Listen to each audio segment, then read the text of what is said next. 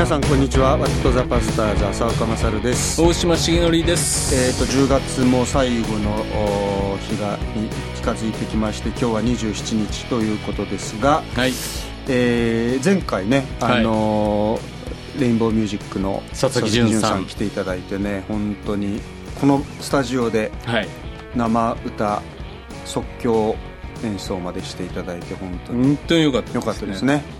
なんかもう歌っちゃいますよねあのうん。番組聞きながらもね,、ね。はい。しかもこう一度やってみたかったなあの曲紹介みたいな、ねそうそうそうそう。そうそうああいうのがねできたんでとても良かったのですが、はい。えー皆さん秋はねいろいろ充実してお過ごしのことかと思いますけど。10月27日何をしてましたか先生最近？9月の終わりにちょっとあのお出かけをあそうだ。してきました。そうだ。すごいところへ片道？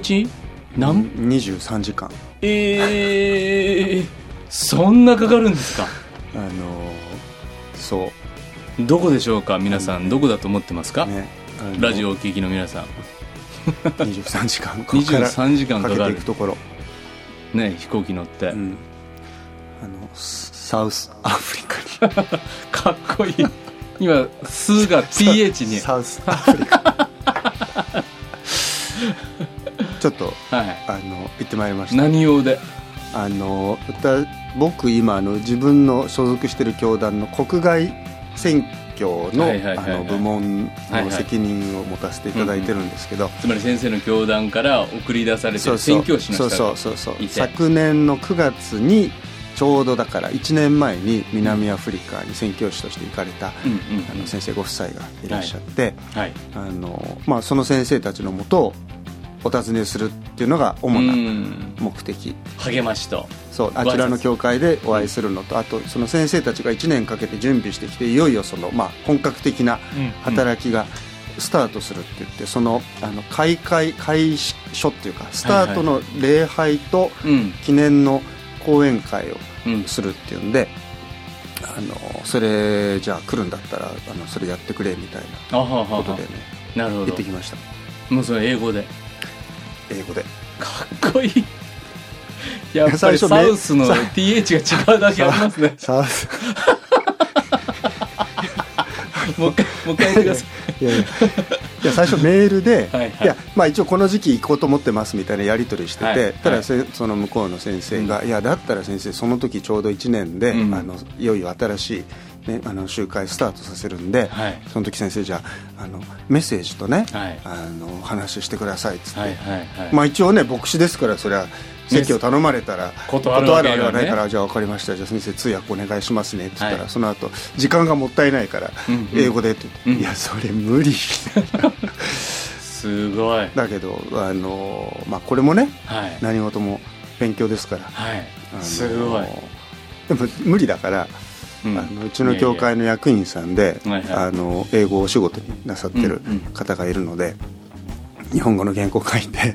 これ英語に訳してっつってお願いして、また見事にね、うん。あのちゃんとこう僕でも分かるようなあの英語の。なんて読むか分かんないやつじゃなくて。英語の原稿を整えてくださって。だけどほらね英語流暢なね大島さんみたいにペラペラみたいなあの人と違うから。よう言いますあのやっぱりね大変ですね。大変です。僕初めてやったのよ。私もね英語の説教は受けないって決めてるんですそう。よいやほらだからでもほらやっぱりそういうのはほらもう今普通じゃないですか。ある意味でえ伝道者の世界も。それこそ KGK の主事さんとかみんな英語堪でできる能じゃ人ないですか。できる人いますけど、うん。私ね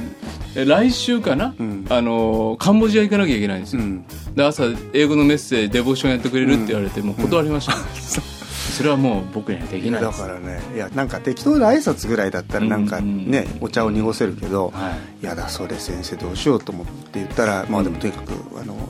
まあじゃあちょっと分かりましたみたいな。それではい。原稿を作ってもらって、はいはいはい。もう毎晩練習。もうそんな原稿見ずにでもい話やいやせるぐらい。もうもうめっちゃ読んで、う ん音読の練習。手振り身振り。もう一切なし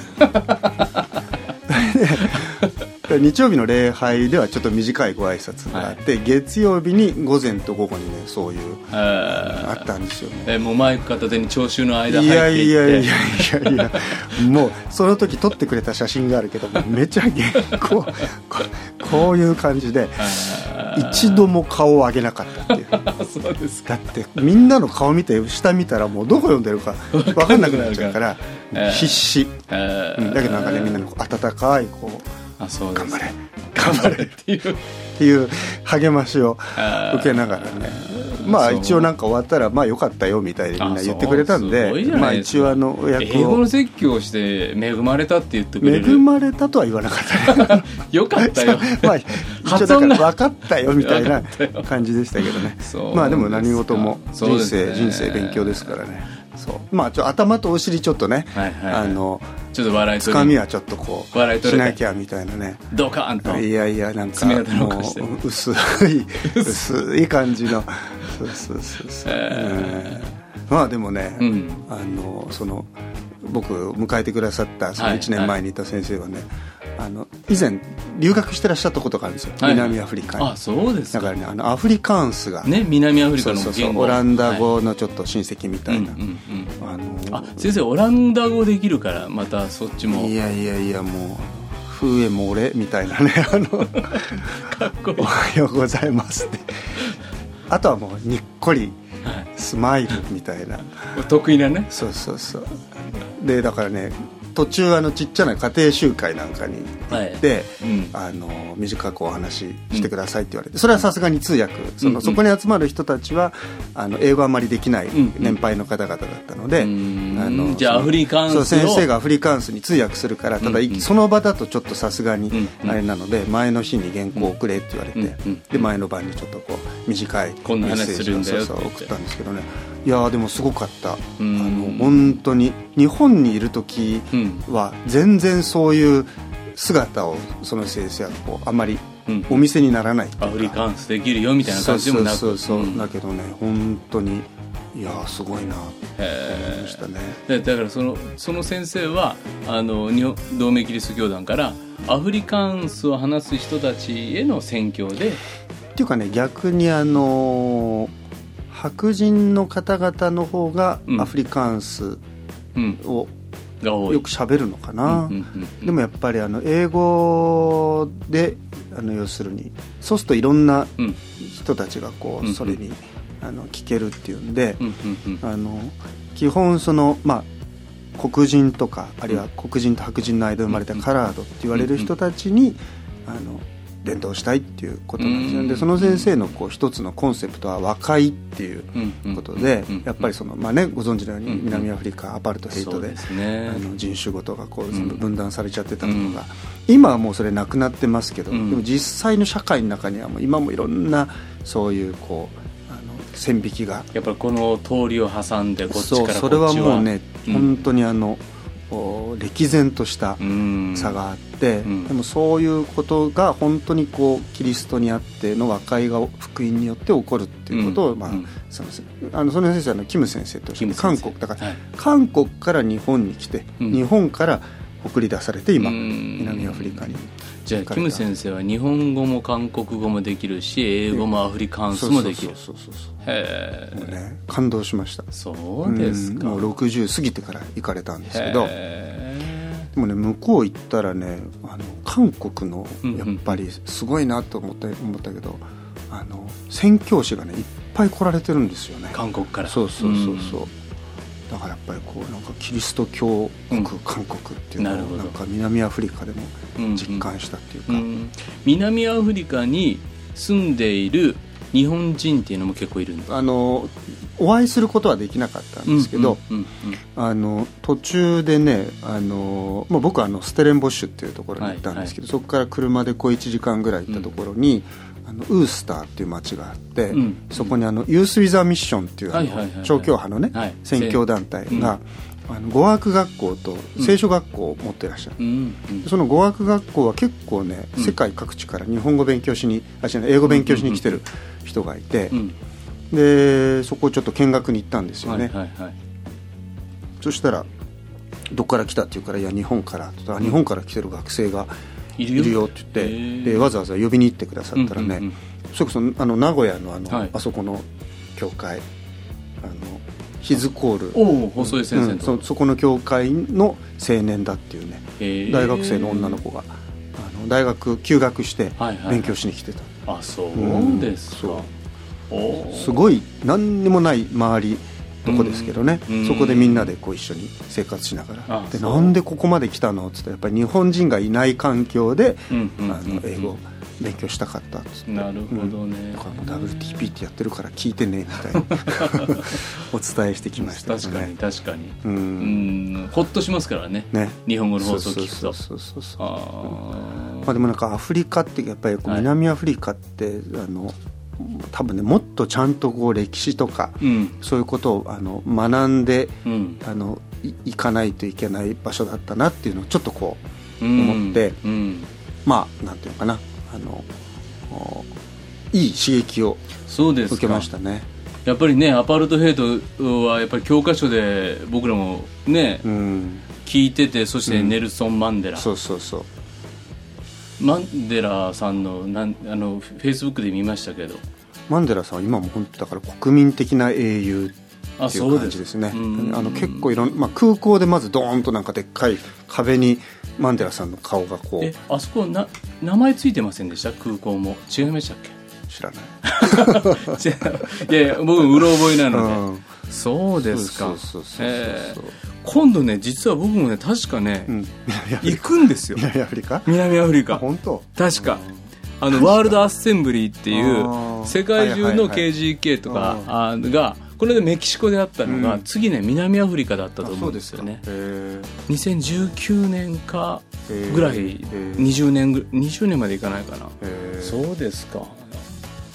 じゃあちょっとめっちゃ遠いですよね。えどどこ？僕ドバイ経由、ああ。うん、ドバイで。ドバイで。合流して？いやいやドバイで4時間ぐらい空港の中で。あでも4時間で済んだんですね。あのねもっと安いチケットだったらね10時間ぐらいドバイで、はいはいはい多分それだったらあのブルージュ・ハレファとか行ってあのトム・クルーズがあのあー。駆け下りた。はいはいはいはいああいうとこ。なんかねうっすら空港の窓から見えるんだけあど本当に、うん。それもいいですね。そこ行ったらいいですか、そこで合流して、まあ、合流するか窓からこうで 駆け下りるか。えードバイね、そうそうえードドバイまででも4時間それだけでも十何時間。だからもう映画見放題ですね。からドバイが 10, 10時間ぐらいかな9時間かあー。なでドバイで4時間ぐらい待って。でドバイからステレンボシュまでまた9時間とか。そうですか。うん9時間かかるんですね。アフリカ大陸ってでかいですでねかいですね。あ帰りね、ーうんケープタウンからドバイまで戻る飛行機、うんうん僕の隣がね、うん。南アフリカからドバイ経由でオランダに行くっていうご夫妻だったんですよ、はいはいはいはい。60代ぐらいの。オランダ系の方。そうそうそう。隣奥さんそのまた向こうにご主人だったんだけど、はいはい。その奥さんというかお母さんがめっちゃなんかうん。フレンドリーで、はいはいはい。もうなんかねもう何かにつけてねはい。あの話しかけてきてくれる。そうそうもうこうほら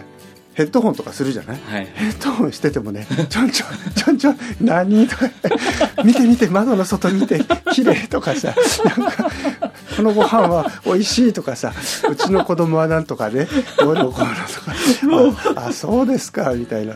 で途中なんかこうご飯とか配られたらなんかオレンジジュースシートにこぼしたりとかもうてんやわんやだ。ご主人は苦笑いごみたいな。主人は苦笑い寡黙なご主人でしたね。僕らご主人でうん。話してくんないから、ちょっと人の良さそうな。そうそうそう。よくわからん。アジア人にこうね なんかめっちゃ仲良しになりましたあね。本当に？うん。そうですか。じゃあせそんなトークもいけるんだったらやっぱ先生結構英語力高いんじゃないいですか？やいやいやいやああそうぐらいの。へー。まあ楽しいですね。うん。なんか良かったですそうですか、うん。やっぱりその街に行かないと、うん。その本当に街が実は分断されているっていうことって分かんないしその空気を吸うっていうそかう。匂いを感じるとか。そうそうそう。それはもうやっぱり現地行かないと分かんないことですよね。だからまあもっとちゃんと予習をし,、ていったらももっといろんなことを学べたなっていうのはでまたキム先生がねどんどんどんどん宣教師としてのキャリアを重ねられるともっと連れて行ってくれる場所もそうでしょうね。広がるでしょうしね。そうん。うん。本当にねいろんな可能性があるなと思って、そうですか、あのどんどん来てくださいみたいな感じでした。うん。なんかアパルトヘイトっていうとね時々オランダのその神学が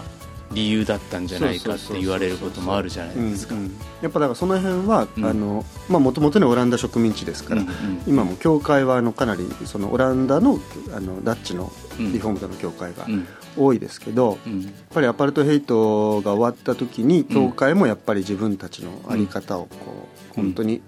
あの振り返って、うんあれは間違いだったっていうことを公式に言い表した教会の文書なんかは出てるんだけど、うんうんただやっぱりそのいわゆるこう一般のうん。人レベルだと、うんうん。そのなんていうかな結構ねうん。まあこれ僕直接聞かなかったけど、うん。あの僕先生なんかに聞くとやっぱり世代によって、うんうんうん。あの年配の人たちの中には、うん。一方ではあのいやだって聖書がそうやって神様がそうやって違う人種に人を作ったんだから、うん。あのその人たちがそのそれぞれで生活するっていうことが、そういいんじゃないかっていうふうに今でも思ってる人たちもいいないわけではない。うん。でもやっぱりいやそれはやっぱり一緒にあの生きて、かうん。だってそうは言ったって実際にはね、うん。すごい支配層と非支配層だったわけで、その辺はあので逆に今やっぱり黒人の人たちがいろんな意味でこうじもちろん人口も多いし、うんうんねうん。だんだん社会の中でこう大きな役割を示してるから、うんうんうん。あまた別の人から言わせるとやっぱ白人の人たちはむしろこれから自分たちがどんどんどんどんうん。先細りになっていくっていうことの危機感を感じてるとか。ね、いわゆるそのアフリカ系の方と、まあ、オランダ系の人たちのその違いがあってその中で韓国人としてそこに入っていってね、しかも日本の教会から送り出されてそうそうそうそう。そして和解っていうテーマでそうそうあだからその教会が協先生が協力してる教会が、うん。白人の教会ですけども、午後にね、うん。そのキム先生が主催するその和解のうんをテーマにした礼拝が始まったんですけど、そそのこの前それがスタートしたんだけど、まあ、まだすぐねどうなるかはまだ始まったばっかりで分かんないけど、やっぱり白人の教会に黒人やそのカラードの人が来るっていうのは相当ハードルが高い、だけど、うん。やっぱりそれをこうやりたい。でうん。それをその教会の牧師先生やうん。信徒の方々が受け止めて、そして願教会の働きとしてやりましょうというふうにね、うん。位置づけてくれたっていうこと自体がすごい大きな大きなことですよね。私もオーストラリアに行ってましたけどやっぱりやっぱりね大きかったですよね、うんあのやっぱり街が分断されているのもはっきりわかるし、うん。そしてここで来ていいよって来ていいよっていう言い方がちょっとやっぱりそもそもなんか難しいんだろうなとか、うん。いろんなこと感じましたよね。だから一方ではあの例えばあのオランダだけじゃなくてフランスでね、うんあのうん。要するにユグノーの人たち、はいはいはい。宗教科学の時代に、うん。あのカトリックから迫害された、あの改革派うんうんの信者たちがね、あの移ってきてうん。でその町があるんですよ、フランシュフックっていう、ユグノーの人たちの町が、でそういう人たちも逆に言うと本当にこうなんていうか、うん。まあある意味ヨーロッパから見たらもう本当に地の果てみたいなところに信仰の迫害を受けて逃れてきて、うん。でそこで自分たちでも何にもないアフリカの大地を、うん。まあ、ある意味でこう開墾して、あの辺ってすごいねなんかあのブドウの産地、はいワインの産地なんですけども、もう綺麗なワイン農園ブドウ農園がいっぱい広がってるんだけど、やっぱりでもそれ何にもないところからこう開墾していったっていうのも、うん。まあ植民地っていう意味ではね、うん。あのそそういうふうなことをそのものもどうかっていうのは問うこと必要なんだけど、でもまた一方ではやっぱ信仰のゆえに逃れてこう、まあ、ある意味でね大陸新大陸に移っていった人たちもいるけども、ね。アフリカでもそういうことがあったんだなっていうそうですよね。うん思いましただかね。ら本当に歴史を見ると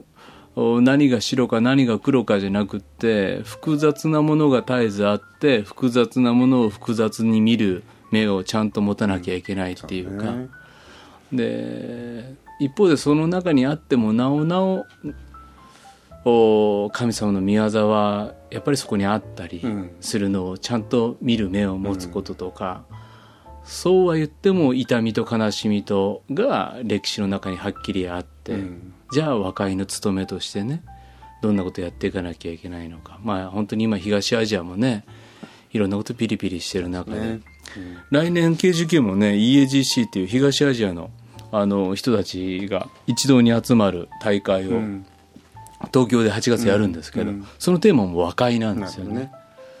まあ重要な本当にだからうん民族、人種宗教、うん。まあ、いろんな今分断の時代だから、うん。やっぱりその和解キリストにある和解っていうね。ファうん、それは重要だな、そうですよね。あと面白かったのはうん。その日曜日その教会の礼拝に行ったんですよね。あのステレンボッシュ改革派教会というところ、うん。で結構ほらかっちりしたイメージで礼拝がねあどんなどんなそうどんな礼拝かなと思って行った。ので牧師先生はね僕よりちょっと若いぐらいの先生か一緒ぐらいの世代の人なんだけど、その週週末に一度会ってたんですけどで日曜日もね朝礼拝9時半から始まるんだけど9時ぐらいに行ったらあのみんなにとにかくねコーヒーをこう振る舞って歩いてるの。うん牧師が？牧師が、うなんかヨレヨレのチェックのシャツ着て、うんうんであ先生礼拝前にみんなにコーヒー配って偉いなと思って、で結構ね 9, 9時20分ぐらいになってもまだコーヒー配ってるんですよ、もうそろそろ始まるそろそろ先生着替えた方がいいんじゃないかなとかって思ってたら、まだねそうやって普通にこう。25分にそうそうなってもそうそうで結局ねそのまんま、あのマイクだけこうヘッドセットみたいなマイクつけて、ヨレヨレのチェックのシャツのまんま講談登って、で試式してね礼礼拝してました。うん。あこれありなんだとそうですか。じゃあ徳丸町もいよいよ。ヨレヨレのシャツでね。ね、うん。ヘッドセットですね。ヘッドセットは甘いんだけど結構パワポ使ってねやってました。で面白いのが講談説教団の両脇ねちょっと広い、うんあのうんスステージ上になってるんだけど、その両脇にテーブルが並べてあって、うん。そこにねあのまた礼拝後に飲むためのコーヒーカップはね 綺麗に並べてあって。あそこにねあのコーヒーメーカーもね、はい。こう 2, 2台ずつぐらいこうセットしてあるんですよ。で礼拝始まるでしょ？はい。でいろいろ賛美歌渡ったりいろいろして、でメッセージあるでしょ、うん。で終わった後なんかこうまた賛美歌渡って、で献金の時間になって、うん。で献金保育者の人がこう袋を持って回って、でみんな献金したらその袋持って前に行くんだけど、うん。その時に献金持っていく人以外にもう2人ぐらい人が前に行って、うんで何するのかと思ったらね、うん。そのコーヒーメーカーのスイッチを あのポチポチっと押すんですよ。押すご奉仕がそうそうそうするとねもうその後の礼拝の後、ところはね、うん。なんかポコポコポコポコポコ。そうそうそう。でこういい香りが漂ってきてで礼拝が終わるところにちょうどコーヒーが落ちている落ちている。だからじゃあメインはコーヒー でそれをみんなまた礼拝終わるとコーヒーを飲んでひとしきりおしゃべりして帰るみたいなね。コーヒー共同体みたいな。本当 生産共同体より、ね。コーヒー共同体みたいなね。コーヒー。にいやーなかなか面白かったですね。まあだからそういうのも世界行ってみないと。行ってみないとね。あ本当キリスト教会って幅広いんだなとかいろんな礼拝の形あるんだなっていうのをやっぱ見に行けるっていうのはそうそう。幸せなことですよね。ったですよ、うん。本当に。そうですうん。もうそのかコーヒーへのみんなの思い入れの強さ。強さが。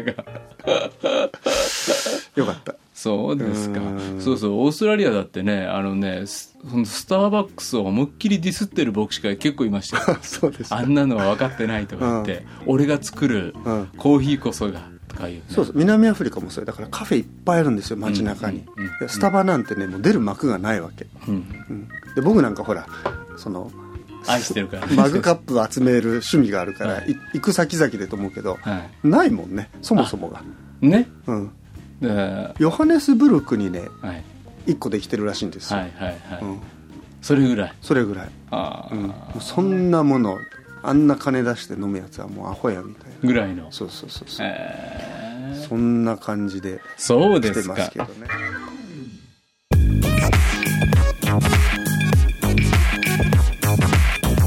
もう延々喋っちゃいましたけうんど本、当ねえーで今日実は 話そうと思ってたことが一つあってですね、はい。えーそれがあの実は宗教改革記念日が近づいてるわけですよ。そうですよ。はい。そうです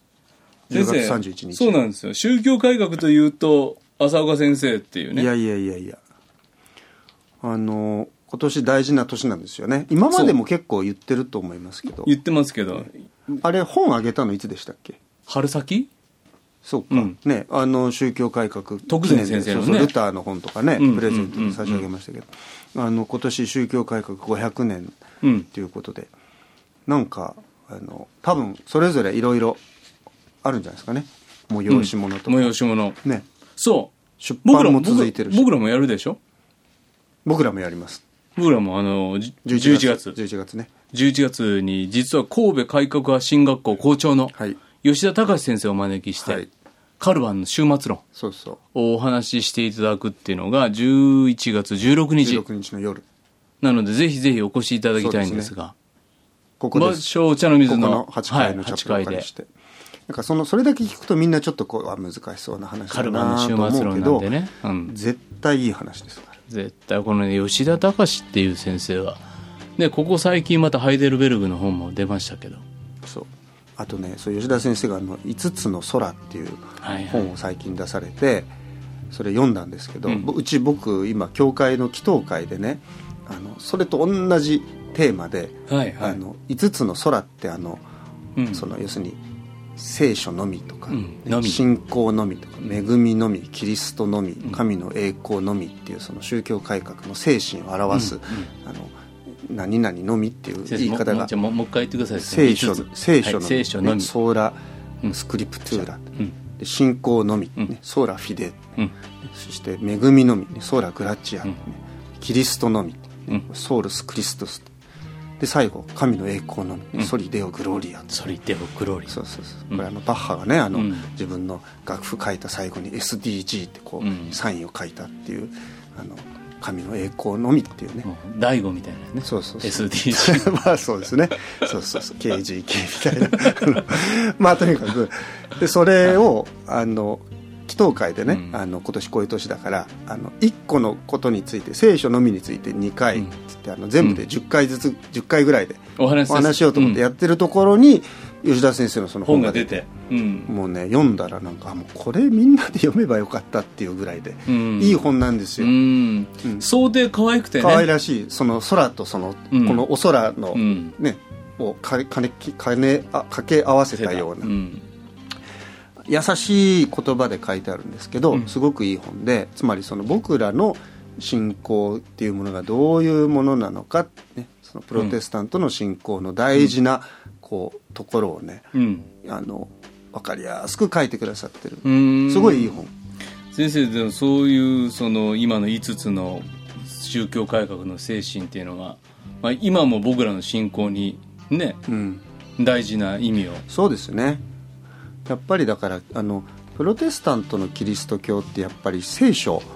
ですから、うん、あのせなんで聖書のみって言ったかっていうとやっぱり聖書プラスアルファじゃないですよと、うん、聖書プラス行いでもないですよ。聖書プラスいろんな言い伝えでもないですよ。そうそうそうそう、うん、聖書に神様の私たちに対する御心が全部ちゃんと、ね、収まってますよっていう、でそれに立って聖書のみで私たちの信仰を立てていく、でこの前ねある、まあ、うちの教団の研修会っていうのがあって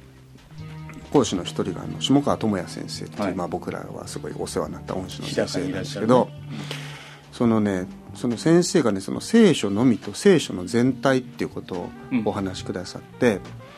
うん、下川先生はまたこれがねあのこれも命の言葉社から本が出てますけど「御言葉三つよりも甘い」っていうね本が出て。その聖書の通読が凄まじい先生なんですよ、うん、も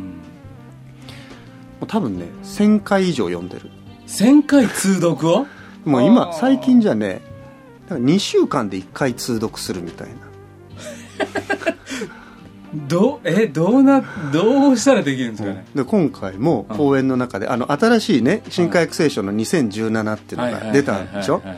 でその話も触れられて、うんうん、あの最終的に全部原稿が整った段階で、うんうん、その翻訳の委員会から全体の訳文をね、うん、読んでくれって言ってチェックを頼まれたのと、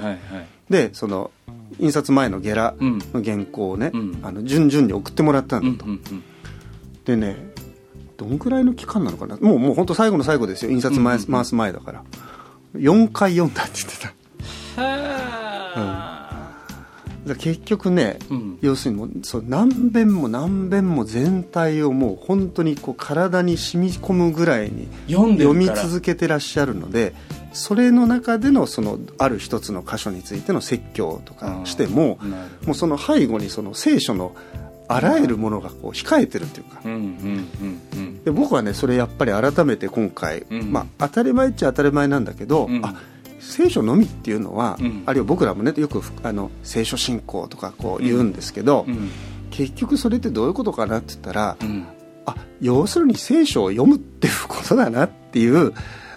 ある当然のことなんですけど、あの聖書っていうのは読まれてこその聖書なんだと、ね。いくらこの聖書は神様の言葉です誤りがありませんっていくらそれについてこう一生懸命言っても、そのものを読んでこそ分かるっていうか。そうですね、まあこういうね聖書の自己証言みたいなことを言うんですけど、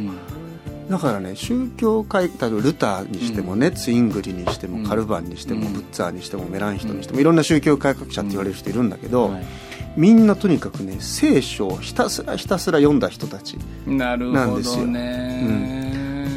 だからねでしかも読んだだけじゃなくてそれを日曜日も説教し、平日も説教し、それについての聖書の解説を書き、とにかくこう聖書の言葉で生きたっていうか、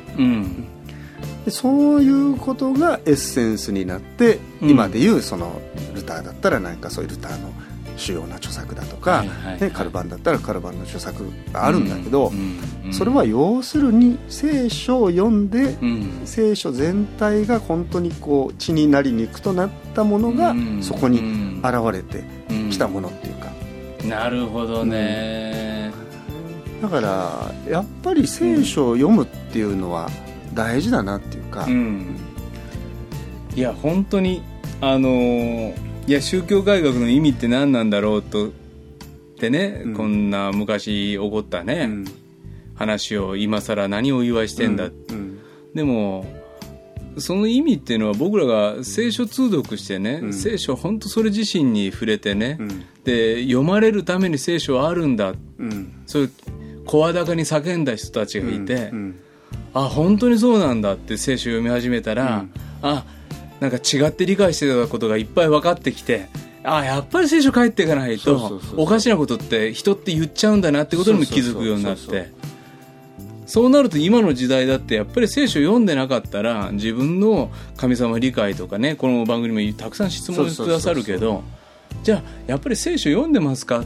結局そこに戻っていくんですよね。うんうん当時の人たちも、結局自分たちの言葉で聖書っていうのを持ってなかったわけですよそれまでは、ねうん、だからラテン語の、ね、よくわかんないちんぷんかんぷんなラテン語のミサを、要するに見てるっていうか、うんうんうん、あんたら見てるだけでいいよと、うんうん、ね、もう私らが全部やっといてあげるから、うんうん、難しい神秘的な奥義的なことはね。そうそう。であんたたちはそれをそのそれをやってくれてる教会を信頼しておけばいいんですよっていうようなことだったんだけど、いやそうじゃないと、やっぱり聖書を自分たちの言葉でやっぱり読めるっていうことが大事だっていうのが、まあ、ルターが聖書翻訳をしたことでもあって、ね、まあ遡ればウィークリフとか、ね、ちょうどその時期にね活版印刷が。そうそうそうそう。もう一大メディア革命が起こって今でいうインターネット以上のことですよ、うん、みんなが自分で聖書が読めるっていう、うん、その感動っていうか、うん、なんかねそれすごく僕らはこうわわ忘れちゃってるっていうか分からなくなってるんじゃないかなと思うんだけど,、まあ、ちょっと違うかもしれないけどあの、なんていうのかな。あのあこう自分の言葉でこれをこう受け取ることができる感動っていうか、あのだからそれだから聖書翻訳の歴史って実はこう宗教改革とすごくこう、深く関わってるっていうかね、うんそれぞれの言葉で聖書が今読めるっていうのはすごいことだしそうですよね、あのまあ、今、まあ、僕なんかはこうなんていうのかなあのすごく今こう僕らの社会はこう言葉がね、あの軽んじられてるっていうか、蔑まれてるっていうか、言葉がすごくこう雑に扱われる時代、うさんくさい言葉もいっぱいあるからそうそうそうもう嘘そうそう平気で嘘を言うし、人を傷つけたり侮ったりするああいうヘイト的な言葉が溢れてるし、あのほんもう明らかに本当じゃないことが平然と言われたりとか、でそういう中でやっぱりある意味言葉の危機みたいなことを、まあ、感じるわけですよ、でもそうすると逆にねあ本当の言葉って何なんだっていう、うん、だからまあ今ちょっとこうちょうどねあの選挙ですけど、うん、やっぱりそういうところであのやっぱり僕らはその本当の言葉ねこのそのどういう言葉をこの人は使うかっていうのはすごく大事なことだし、うん、そういうこう言葉に対するこう感覚がこう、もう一度ちゃんとね、こう取り戻されていくっていうか。でそのウィークリフのね宣教師の人たちっていうのはその地に住むわけじゃないですか。さっきの南アフリカ行ったお話もそうだけどそのこで使われている言葉の中で生活して、うん、でそこで言われている本当の言葉にも出会い、うん、生活の言葉に出会い、うん、そして聖書翻訳の言葉にしていく、で聖書がその地の中でその人たちを生かす言葉になっていくような翻訳をしなきゃいけない。そこでうさんくさい言葉を使って聖書翻訳しちゃったら、うんうん、その人たちには聖書を誤って理解することにもなるわけでしょ。大変な仕事だし。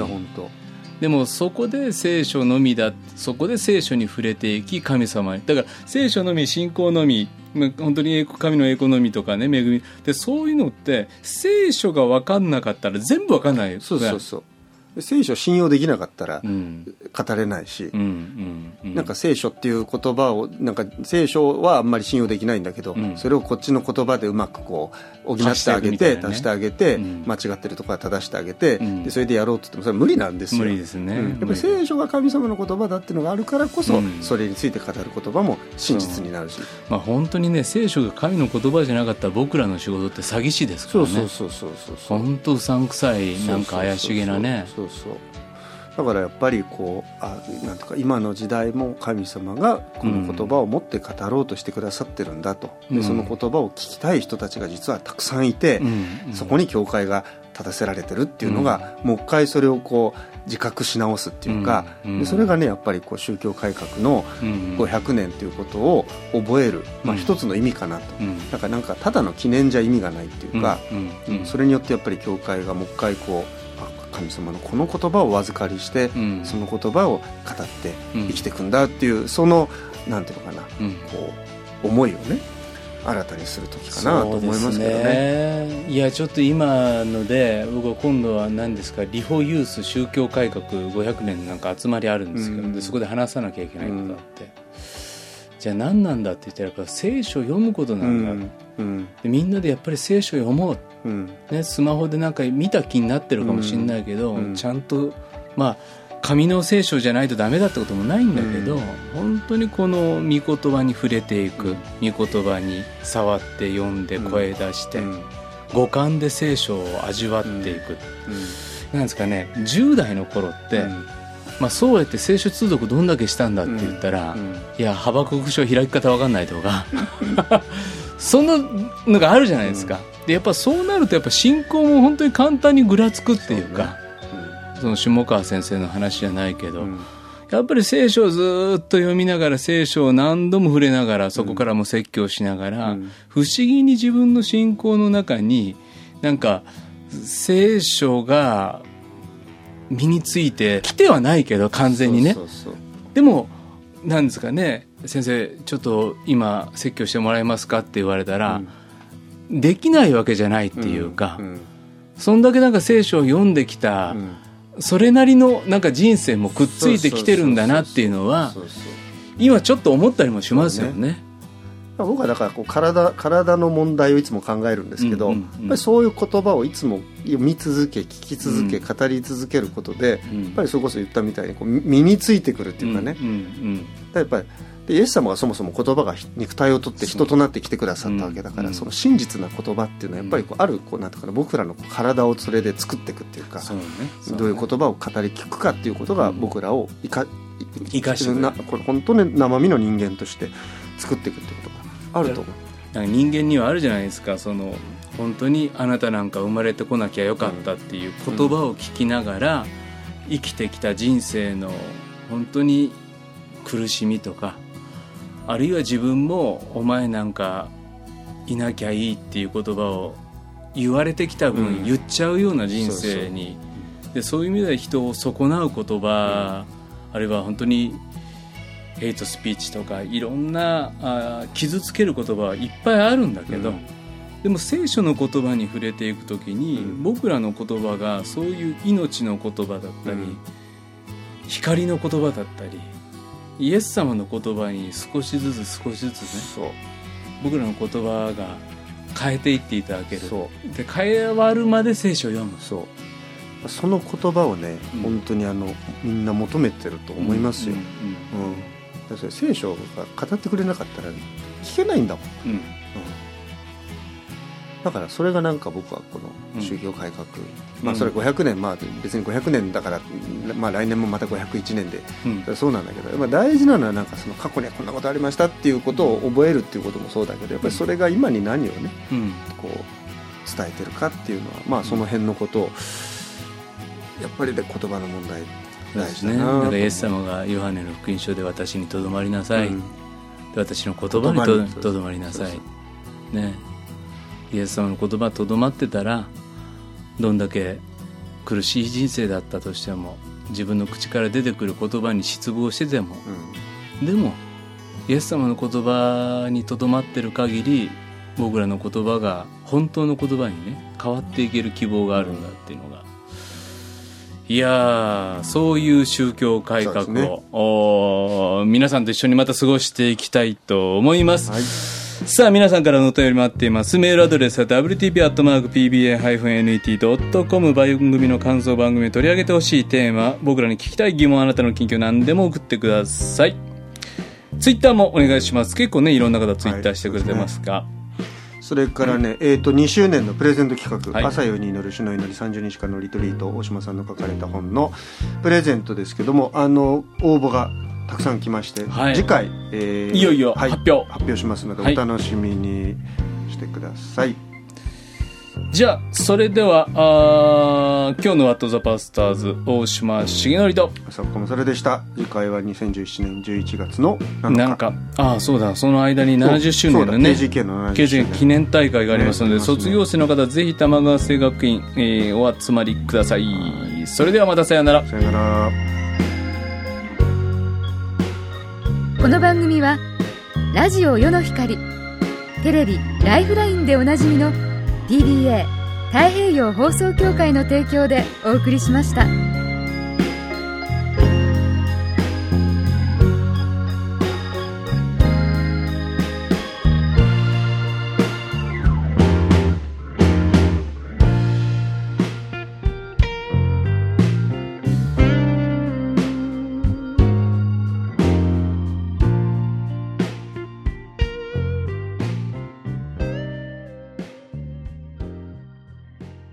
Light of the world in your pocket.